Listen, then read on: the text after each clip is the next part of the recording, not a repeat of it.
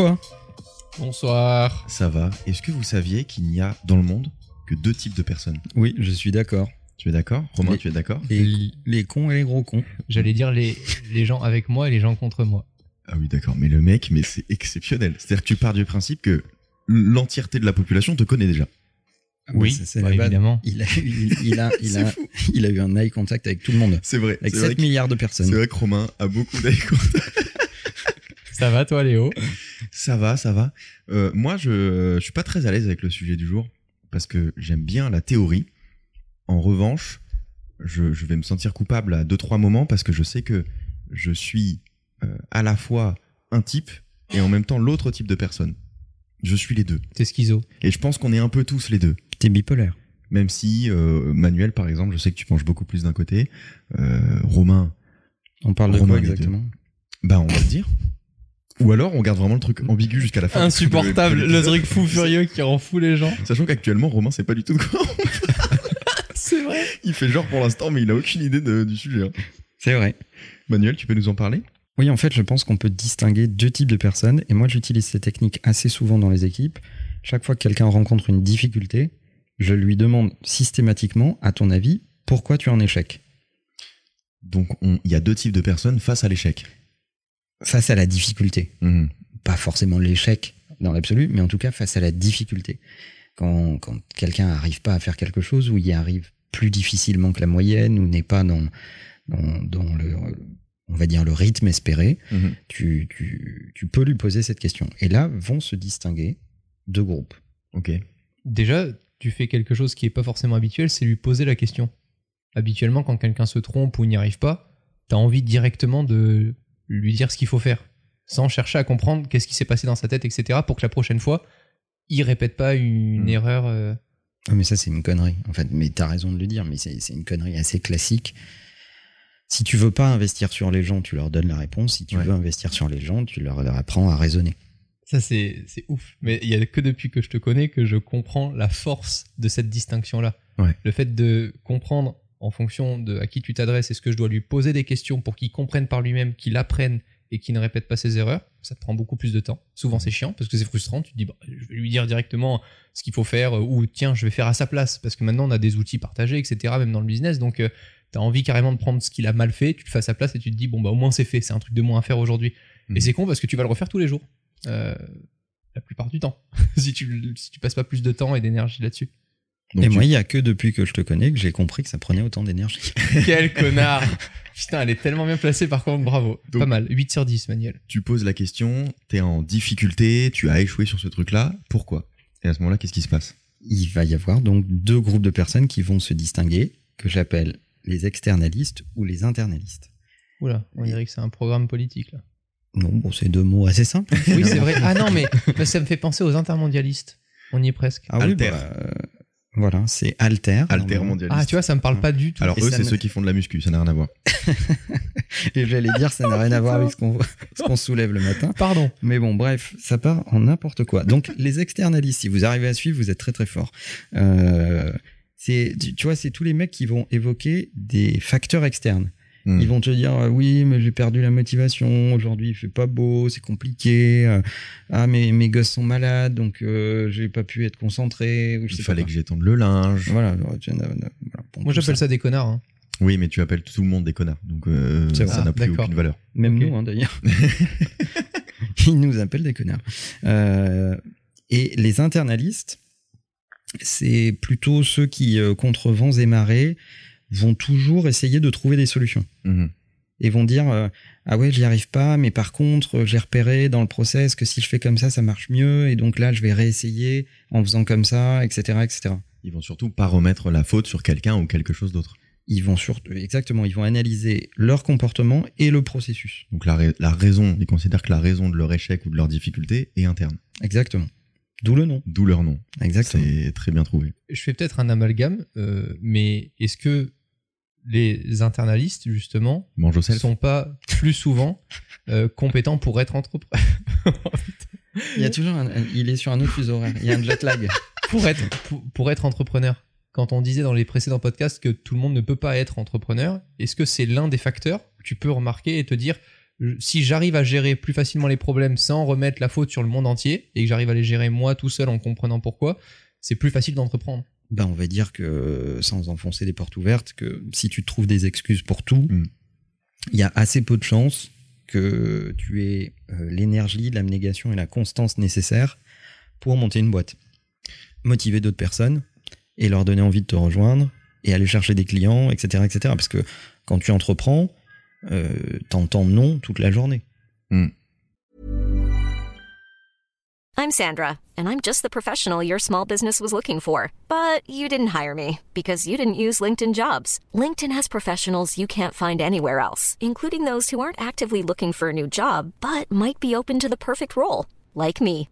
In a given month, over 70% of LinkedIn users don't visit other leading job sites. So if you're not looking on LinkedIn, you'll miss out on great candidates like Sandra. Start hiring professionals like a professional. Post your free job on linkedin.com/people today. J'ai un témoignage là-dessus. C'est euh, l'une des raisons pour lesquelles moi je. Un suis témoignage pas, anonyme euh, ou un témoignage euh, Non, je- bah, c'est moi qui parle du coup. Ah, c'est un témoignage de toi. Donc c'est un témoignage de moi. D'accord. Euh, une des raisons pour lesquelles je suis pas entrepreneur, c'est ça.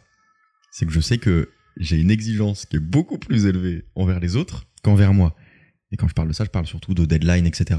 Je sais que je peux avoir mis un mois pour euh, écrire un texte parce que je considérais que ça valait le coup et qu'il fallait que je prenne mon temps. Mais par contre, je supporte pas qu'on vienne me reprocher un retard sur un contenu parce que euh, la personne a mis trois jours à répondre, tu vois. Donc je sais que je suis, je suis un peu euh, externaliste euh, T'es un connard. dans ces domaines-là. Ouais, j'accepte. Il y a une scientifique euh, de l'université de, de Columbia qui a Mm. fait une étude sur deux groupes de personnes. En l'occurrence, euh, elle a fait l'é- l'étude sur différents groupes d'âge. Mais pour être sûr de ne pas avoir de biais liés au travail ou euh, à l'histoire ou à l'âge des gens, etc., elle a aussi fait l'étude sur des enfants. Et elle a découpé euh, Ah, deux, groupes euh, et euh, elle a pris un groupe d'enfants à qui tu dis qu'ils sont super doués euh, et qui vont y arriver très facilement, etc., etc. Mhm. Et un autre groupe d'enfants à qui tu dis il va falloir travailler pour obtenir le résultat.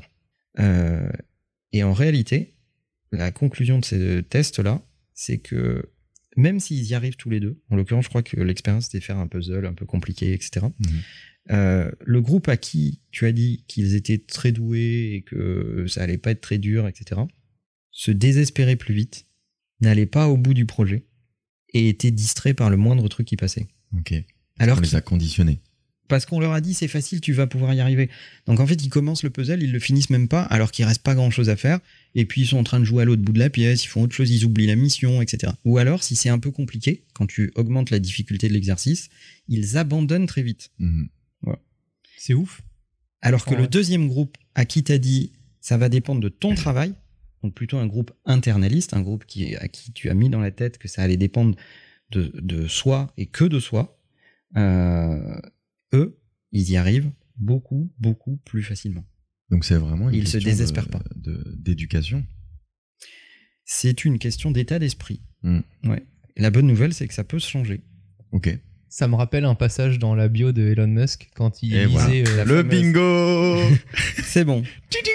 On, va, créer un jingle pour le bingo roman. pour le bingo Elon Musk. Euh, Bon, le bingo de tes livres, hein, de- enfin de quand, ton il, livre. quand il voulait euh, défier certains euh, de ses employés, Ouais. plutôt que de lui dire euh, il faut que tu fasses ça à telle date, avant telle date et de cette manière, il lui disait plutôt est-ce que tu te crois ou est-ce que tu te sens capable Mm. de pouvoir faire ça de cette manière-là avant telle date Mm. Et la personne en face prenait ça comme un défi en se disant bah, en fait, enfin là j'ai trop envie d'y arriver parce que j'ai envie de lui répondre oui euh, à ce défi-là. Et c'est complètement différent. Ça, ça me faisait juste penser à ça. Voilà, dans la Mm. façon de s'exprimer aussi, qui est très importante, euh, surtout en tant que manager. Mais ce, truc-là euh, est, est assez inquiétant parce que j'ai l'impression que de plus en plus on trouve des excuses aux gens. C'est-à-dire qu'on fait, alors c'est très bien, mais on fait très attention. Euh, alors le burn-out, c'est un, un mot qui, par exemple, le burn-out, qui est très très utilisé, peut-être un peu trop, euh, parce qu'il y a beaucoup de gens qui considèrent qu'ils font un burn-out dès qu'ils ressentent euh, une petite baisse de, de motivation. Euh, ça, par exemple, j'ai l'impression que c'est un truc qui peut être utilisé comme excuse pour pas faire son travail. Bah, c'est exactement ça. Et puis, c'est pratique. C'est-à-dire que ça évite de faire face à ses propres responsabilités. Ouais.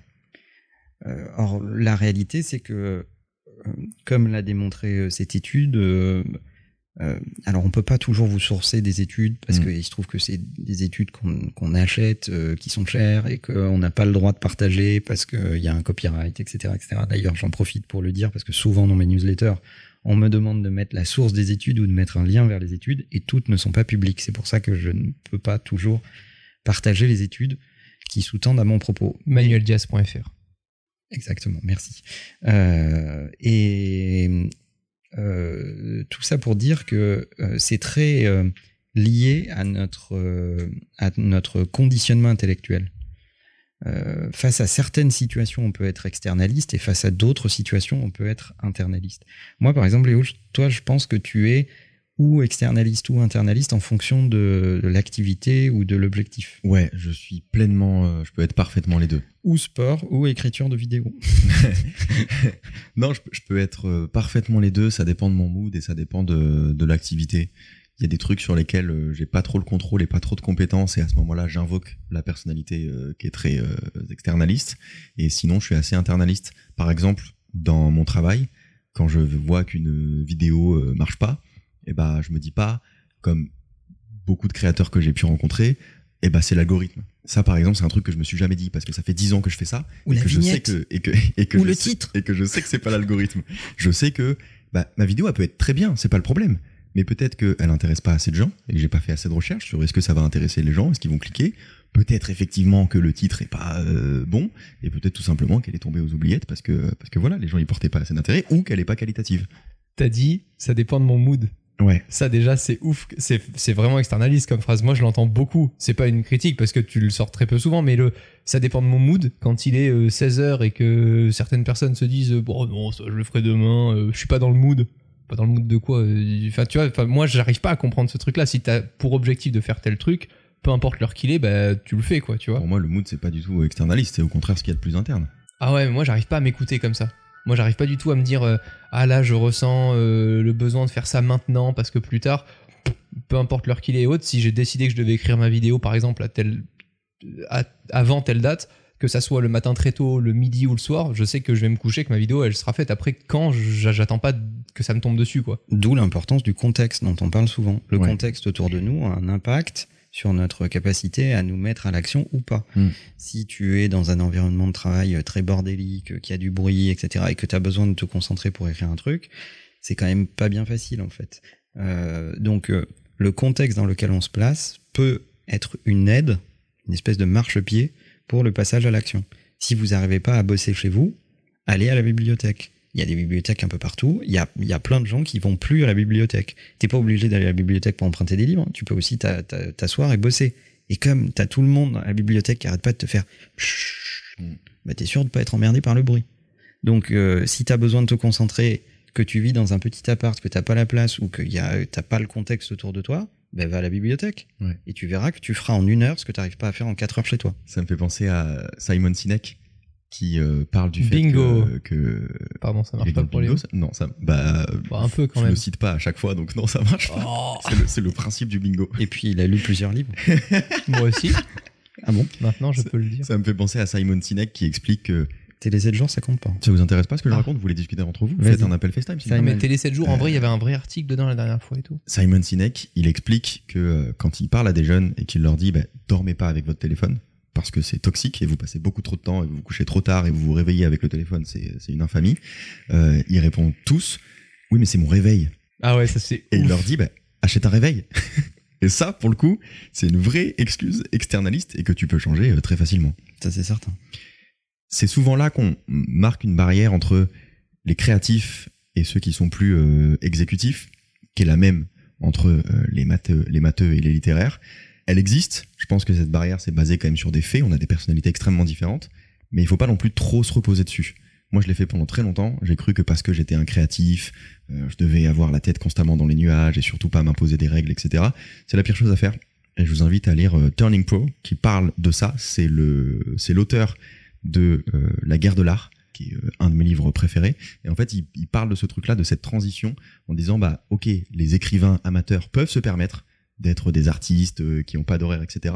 Mais il y a un moment où il faut devenir professionnel, et un professionnel travaille tous les jours. Il est à 8 heures à son bureau en train d'écrire. Et il doit écrire un nombre de feuillets par jour. C'est vraiment la, la réponse à ce problème de, de, de l'internaliste ou de l'externaliste, c'est tout simplement euh, la... Je cherche le mot. La rigueur. C'était pas le mot que je cherchais, c'est pas grave.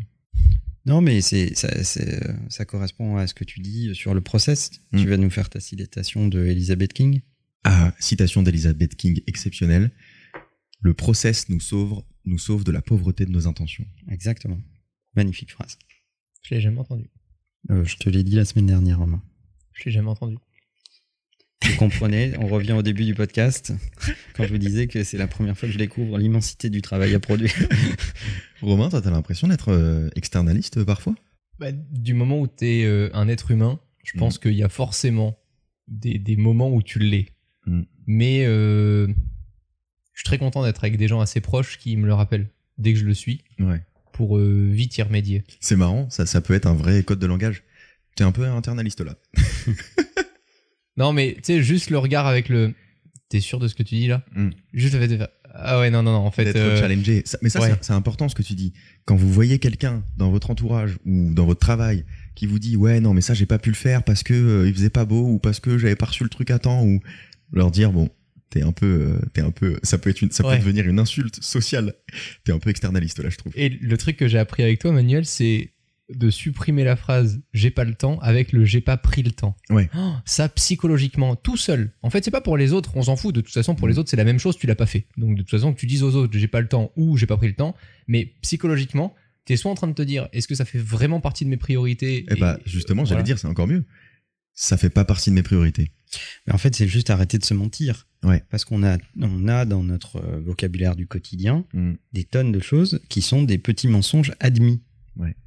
Donc, euh, j'ai pas pris le temps. T'es très élégant aujourd'hui. Ta gueule. Euh, euh, j'ai euh, j'ai- j'ai pas le temps est, une, est un mensonge admis. Ça fait partie de cette catégorie-là. Mais il y, en a- il y en a plein d'autres, en fait. Toi, Manuel, t'es externaliste à certains moments ou pas? Euh, Sur le perso plutôt. Moi, j'ai l'impression qu'on peut aller être plus facilement sur le perso. Enfin, surtout, enfin, je pense euh, Manuel et moi, mais euh, su- sur le plan pro, Pas moins. beaucoup. Parce que moi, je suis très très cash. hein. Manuel, pourquoi t'as pas écrit de newsletter la semaine dernière? Parce que j'étais à Genève et que j'avais deux enfants turbulents avec moi. Externaliste. Un peu externaliste ça. T'avais le temps. T'as eu le temps d'aller aux toilettes, donc t'as eu le Pardon temps. Parce que, parce que tu crois que j'écris une newsletter en pissant C'est sympa pour les gens qui la lisent.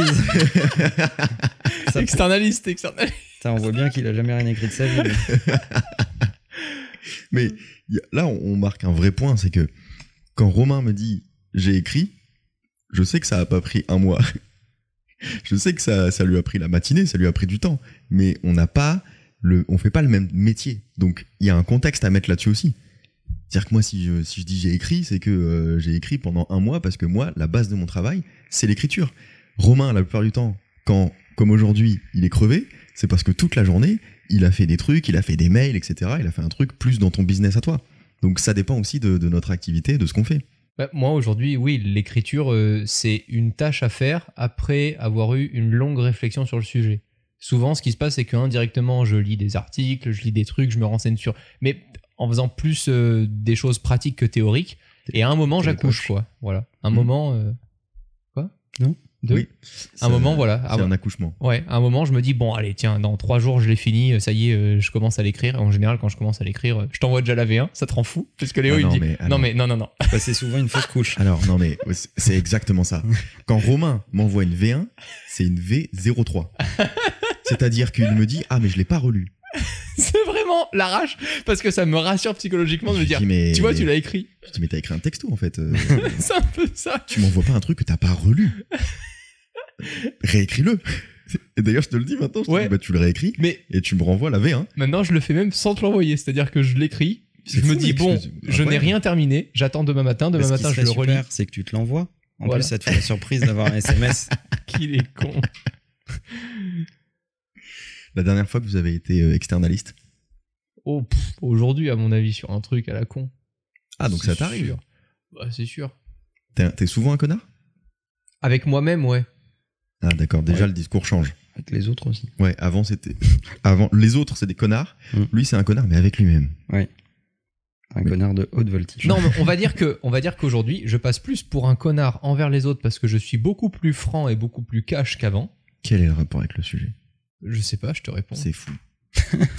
Il y a toujours un moment où il s'égare. C'est, il y a, c'est- le bingo, ding, il allait partir sur complètement autre chose. Maintenant, on le détecte.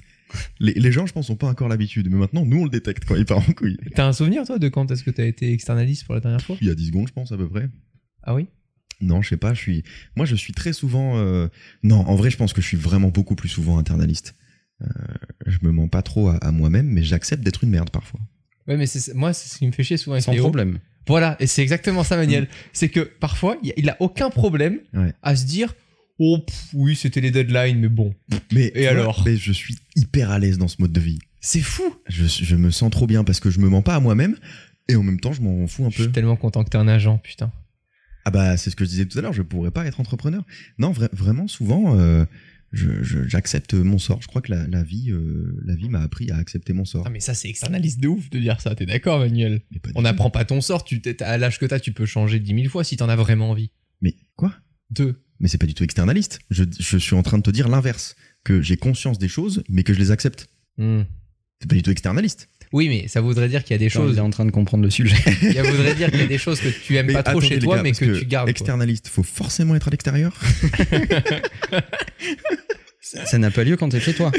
non, On est bien d'accord. Jamais. Qu'est-ce que t'allais dire? Je sais pas. Non, moi souvent j'accepte, euh, euh, j'accepte mon sort, mais mais j'essaie de, j'essaie de corriger ce, ce truc-là. En fait, je, je connais mes priorités. Et si ma priorité c'est d'écrire le meilleur truc possible, parfois je sais qu'il faut que je prenne le temps. C'est tout. Et j'essaie de constamment doser ce truc-là en me disant, il y a des jours où je me dis bon là j'aurais peut-être pu faire un peu plus, enfin faire un truc déjà. Euh, et il y a des jours où je me dis bah là je suis vraiment euh, épuisé créativement, donc je sais que je peux écrire des trucs, mais demain matin je vais tout effacer. Donc je vais plutôt aller marcher et réfléchir. Et je sais que ça marche comme ça. C'est ce qui est très difficile pour les créatifs, c'est qu'on a tellement de contre-exemples de ce truc-là. C'est-à-dire que je pourrais écrire toute la soirée, mais je sais que ça ne vaut rien. Donc c'est difficile parce que tu es constamment dans un, dans un combat avec toi-même qu'il faut essayer de, de doser. Et quand c'est le bon moment, c'est le bon moment. Et quand c'est le bon moment, c'est le bon moment. Et il faut pas t- t'interrompre à ce moment-là. Mais tu le sens. Par contre, ce qu'il faut faire absolument, c'est s'y mettre. Parce que si tu te dis avant même d'avoir essayé, non mais là, euh, je suis pas trop dedans, tu seras jamais dedans. C'est Cimer, merci. T'auras- t'a- Ouais, t'auras- jamais envie de t'y mettre. Simon. Simon s'y mettre. Donc quand j'ai... Franchement, il est épuisé. On va rien en faire. Donc vraiment quand, quand j'essaie et que j'y arrive pas, que je vois que c'est nul, bon bah je fais, je fais autre chose. Mais, mais il faut toujours essayer, au moins écrire 20 minutes, même si c'est de la merde, et c'est un super exercice d'ailleurs, je l'ai déjà dit dans ce podcast, de se mettre à écrire même de la merde, juste pour se mettre dans le flow. Et au bout de 10 minutes, vous écrirez des trucs bien. Mais si c'est de la merde, soyez gentil, envoyez-le à vous-même, pas aux autres. Moi, je trouve qu'il y a quand même un vrai point négatif à tout ça. Ouais. C'est que, du coup, tu as envie beaucoup plus souvent hein, de juger les gens. C'est pour moi ce qui, à, à certains moments, surtout avec des proches, etc., je me dis, faut arrêter l'hypocrisie. Tout le monde passe sa vie à juger les autres. Ouais, puis je trouve que c'est, c'est plutôt... C'est vrai. La réalité, c'est que tu, tu, tu croises quelqu'un, t'as un avis. ouais, mais parfois. Même si tu le dis pas. Ouais, mais Il le dit souvent. hein. t'as des potes. Non, mais pas lui. Ah. Mais en général. Non, mais tu vois, enfin, il y a des gens que j'apprécie et j'essaie de les garder autour de moi et parfois, putain, ça me coûte tellement de juste fermer ma gueule et de dire, ah ouais, ouais, je comprends. Alors qu'en fait, à l'intérieur, tu t'aimerais juste être ignorant à ce Et moment-là. ça se trouve, eux, ils se disent pareil d'ailleurs. Mais parce que... euh, Parce qu'on est tous le con d'un autre. hein. Oui, c'est vrai. Ils se disent probablement pareil.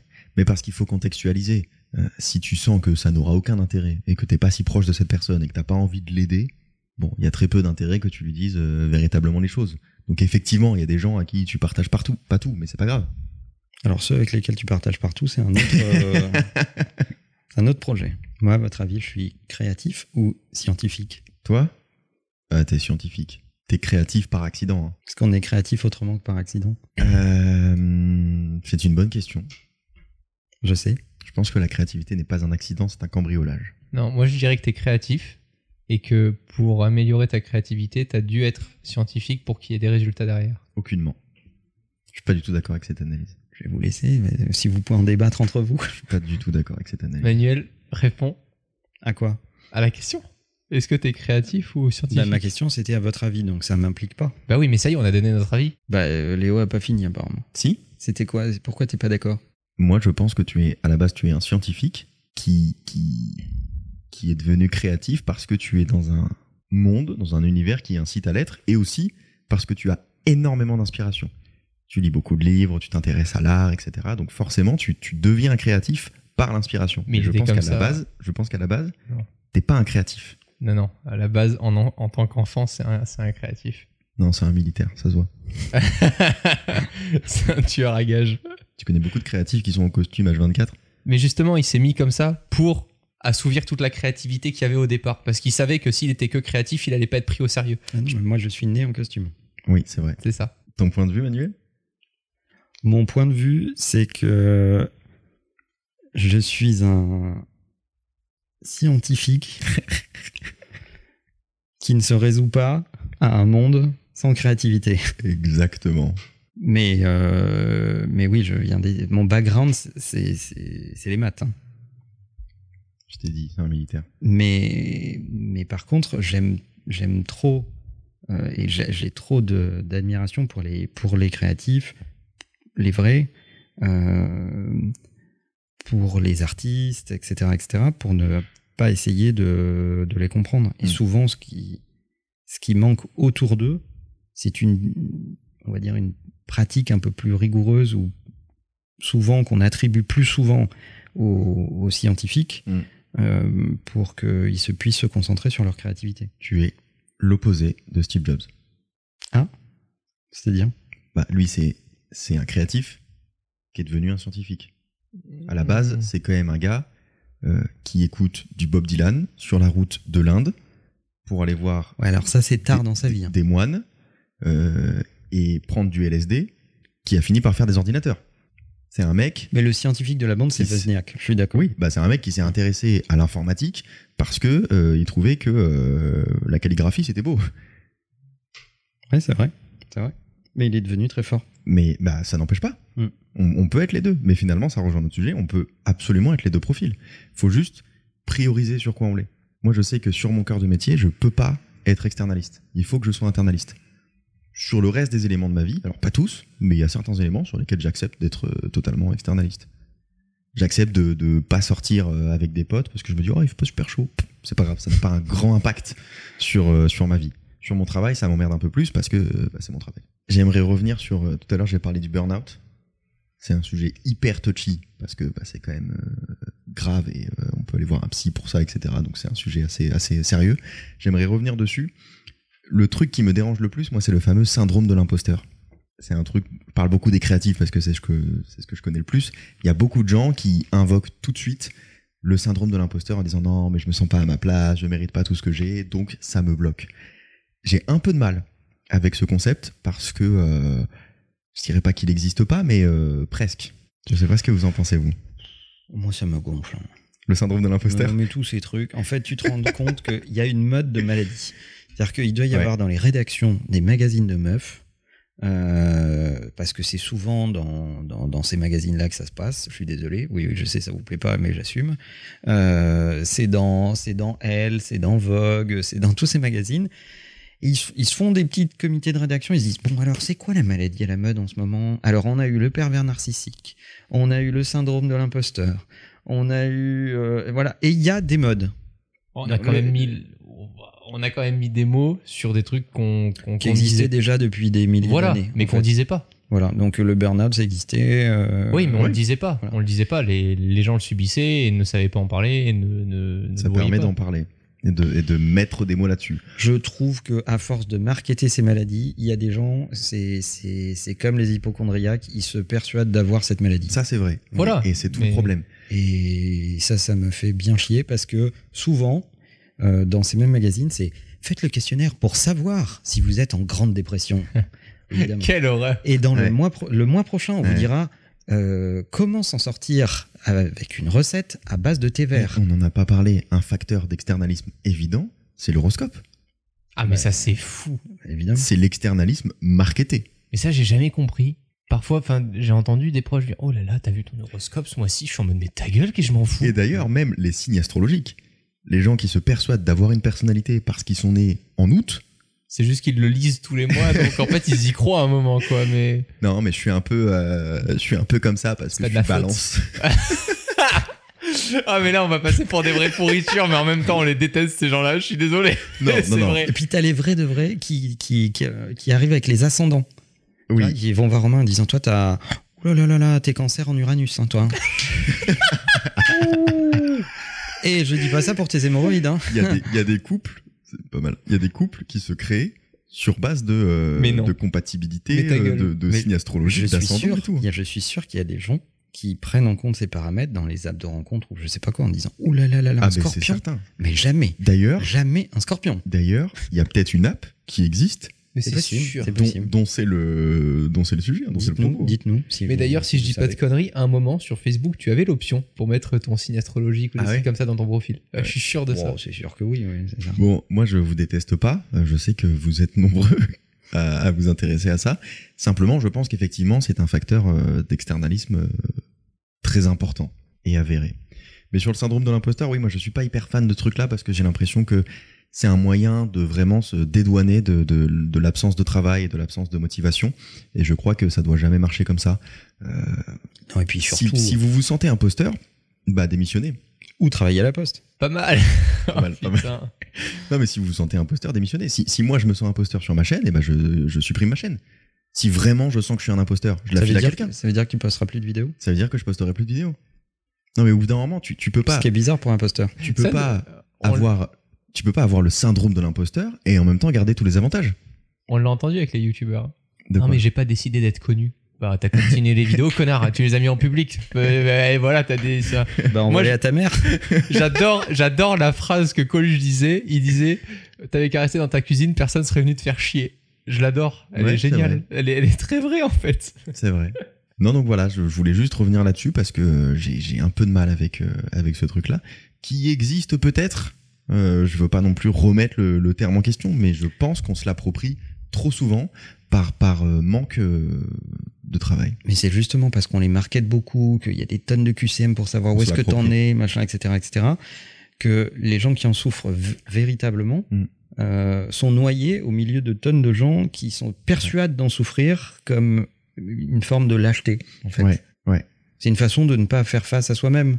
On dit, ah Exactement. c'est pas de ma faute, euh, tu te rends compte, euh, j'ai le syndrome de l'imposteur. Je me suis réveillé à 14h, j'ai le syndrome du dormeur, c'est hyper relou. Moi, j'ai le syndrome du gréviste. Ça c'est vrai. Tous les jours, je me mets en grève. C'est Surtout vrai. quand on a passeport. Euh, ouais, par exemple, quand on a passeport, euh, je viens pas le mercredi parce que le mercredi C'est précisément, la journée des enfants. Et donc le- de Léo. j'ai le syndrome du locataire. En fait, je me sens pas bien à ne pas résider dans l'appartement que je loue tous les mois. Donc, euh, je viens pas le, le mercredi matin. Ce qui est, ce qui est faux d'ailleurs. En fait, je crois que le syndrome de l'imposteur, c'est une manière de poétiser la peur d'avancer. C'est intéressant ça. c'est moins inconfortable de se cacher derrière une forme d'humilité que d'assumer qu'on se sent parfaitement à notre place. C'est-à-dire Bah, c'est ce que disait euh, Romain sur les créateurs qui euh, qui n'ont pas voulu être connus, etc. C'est pas hyper humble Ça c'est vrai. de prétendre que t'avais envie d'être connu, que t'avais envie d'être regardé, etc. Donc, je pense que c'est plus confortable pour les gens de se dire ah bah j'ai le syndrome de l'imposteur et par conséquent ils ont les réflexes qui vont avec, à savoir oh là là il y a beaucoup de gens qui me regardent, j'ai une responsabilité, euh, je peux pas faire n'importe quoi, je me sens pas à ma place. Donc c'est beaucoup plus humble de te dire bah j'ai le syndrome de l'imposteur donc j'ai du mal à faire les trucs que de dire bah en fait je me sens parfaitement à ma place, c'est juste que j'ai trop peur de faire des trucs. On a surtout aussi le syndrome de la fausse humilité. Et, et ouais, exactement. C'est-à-dire que t'as les, t'as Mm. les mêmes qui font croire qu'ils sont hyper humbles, qui, euh, qui sont nourris par les opinions de toute leur communauté, très diverses, etc. Et en même temps qui posent des consignes de vote. Moi, par exemple, j'ai aucune raison de pas me sentir à ma place. Je mérite parfaitement tout ce que j'ai dans la vie. Là-dessus, je suis internaliste. Mais en même temps, c'est, bien. Et c'est bien d'être en paix euh, vis-à-vis de ça. Mais bien sûr, t'as fait des choses pour. Donc, ouais, mais euh, je comprends qu'il y ait des gens qui ne puissent pas se dire ça. Parce qu'ils doivent euh, des coups de piston, des entretiens, des machins, des trucs à des tonnes de gens. Alors, on doit tous quelque chose à quelqu'un. C'est pas, on- Mm. pas me faire dire ce que je n'ai pas dit. Mais en même temps, quand c'est issu de ton travail, majoritairement, euh, et de ce que tu as décidé pour la suite et de tes choix, Mm. tu es beaucoup plus en paix avec tout ça. Et, et c'est ce que je te disais, c'est ce que je disais tout à l'heure. Si tu considères que tu le mérites pas, pourquoi tu l'as accepté? Bien sûr. T'acceptes pas d'être pistonné pour euh, te lever tous les matins avec la boule au ventre en disant ah là là, je suis pas à ma place. Bah, il fallait y Bah, si réfléchir t'es avant. pas à ta place, bah la prends pas. Mais la réaction de tes interlocuteurs joue beaucoup. Souvent, euh, même si ces gens-là l'assument Mm. parfaitement avec eux-mêmes, se réveillent le matin, sont très fiers de ce qu'ils font, etc., c'est sur quoi ils bossent, bah, euh, t'as toujours moins d'emmerdes ou tu plais à toujours plus de gens si euh, tu fais croire à tout le monde que t'as eu la chance de. Ouais. C'est plus facile. Avoir la chance de on peut faire un épisode là-dessus. On pourrait, on Ouais, pourrait. on pourrait. Merci les gars. La bise. Bye bye.